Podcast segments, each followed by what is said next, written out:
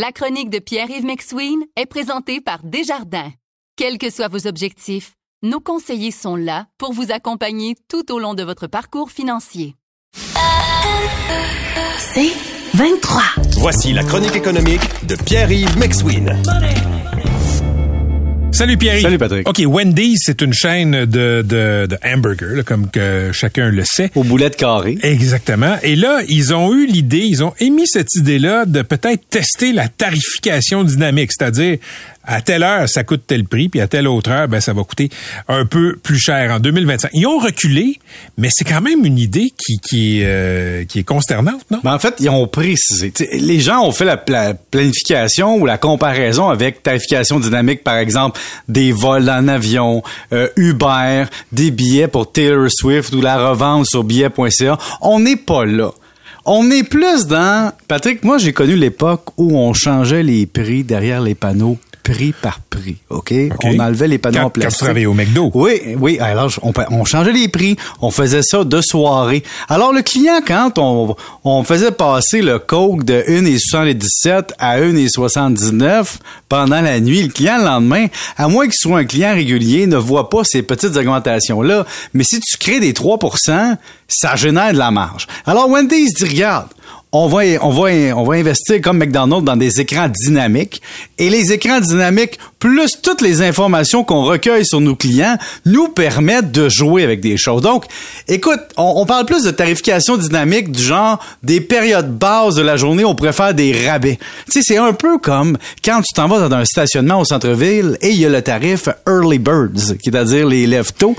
Dans le fond, c'est une tarification dynamique organisée. Et, et Avant, Pierre-Yves, oui. Le tarif aussi match euh, soir de match du Canadien. Oui, le tarif plus soir de match du Canadien, c'est de la tarification dynamique. Tu as tout à fait raison. Au McDonald's, l'été, avec ses breuvages à une pièce, c'est de la tarification dynamique saisonnière. Mais là, on dit on va le faire à l'intérieur d'une journée.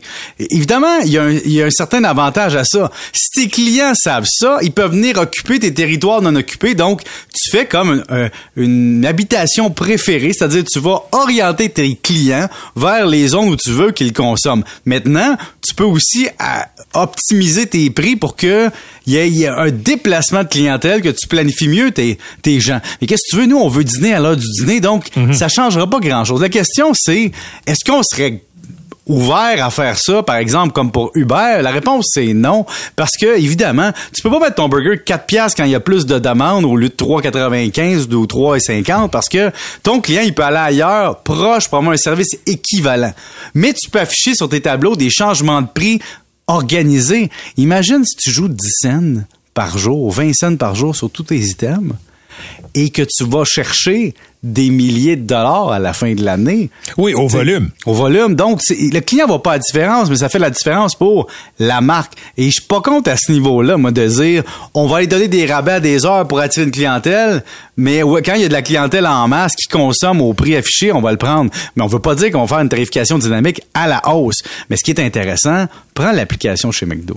Mm -hmm. Disent, ah, c'est merveilleux l'application chez McDo, dans le fond. Je commande d'avance. Mon application me permet d'arriver puis de prendre ma commande.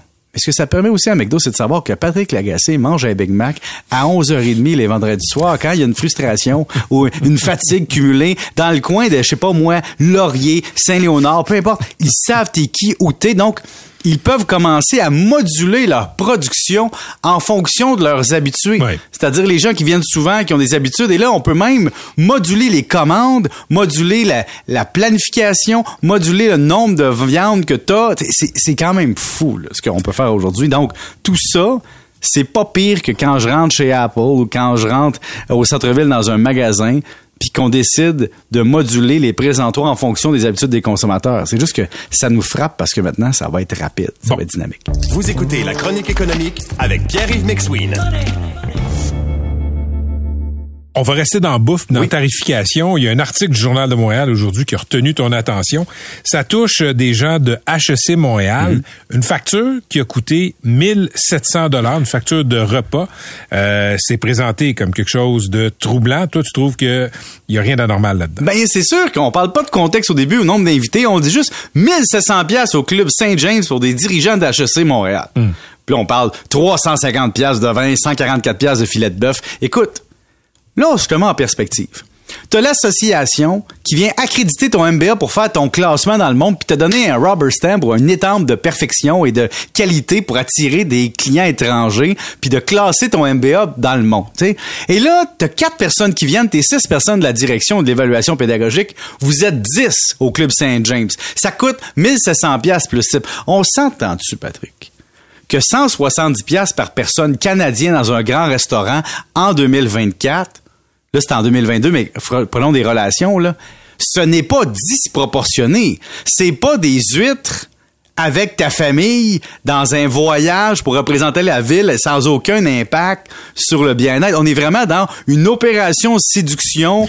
Il y a quelque chose en lien. Et là, on tente de présenter ça comme scandaleux. C'est sûr qu'on aurait pu prendre un repas au Cercle HEC en haut du building des HEC, qui est un restaurant très convenable. Oui, mais pour charmer les gens qui viennent te donner le saut d'approbation qui va te permettre de, de je sais pas comment, là, euh, d'être dans la ligue des bons MBA ben, c'est peut-être mieux de pas les amener à la cafétéria. Ben, c'est un peu comme Patrick, on peut bien les amener à Belle-Province. Mais si on veut classer le prestige de notre MBA, faut peut-être au moins que notre repas soit pas trop cuit ou puis tu sais, t'as des discussions à avoir dans la tranquillité. Tu vas pas aller au time out market pendant qu'il y a des gens qui vont se péter la face à côté. Donc, il y a une certaine logique. Alors moi, ce que j'aime pas, c'est de présenter ça comme un, un état de fait scandaleux. Et là, on prend en plus Michel Patrick, qui est l'ancien directeur d'école, puis on fait lien qui est membre du, tu sais, qui est administrateur du club Saint-Jean, et donc il y aurait un conflit, tu sais, apparent d'intérêt. Moi, je trouve ça quand même incroyable que pendant qu'on donne des millions de dollars à un club de hockey pour qu'ils viennent jouer en match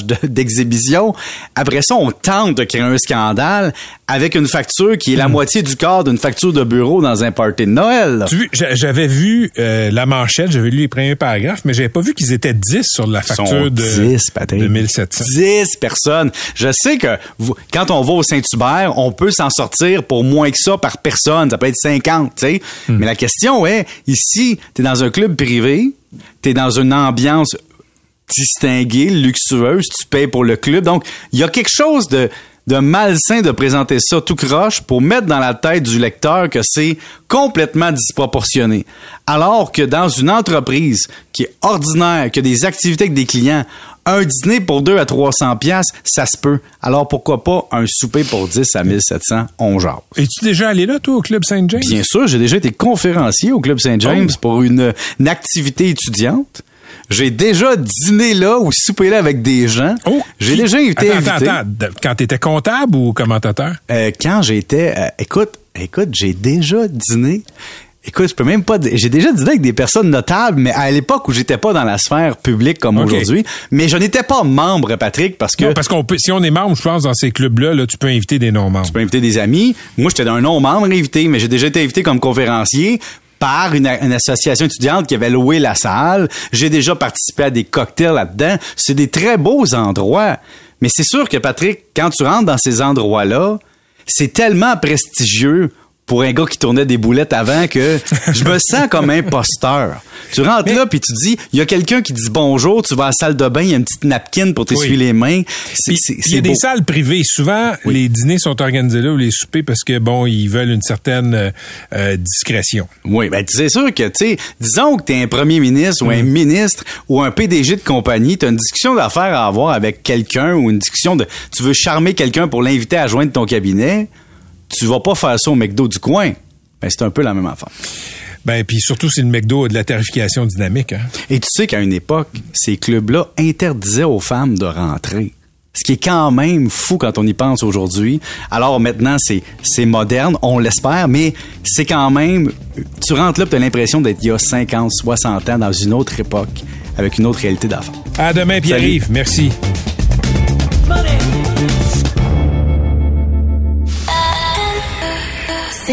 23.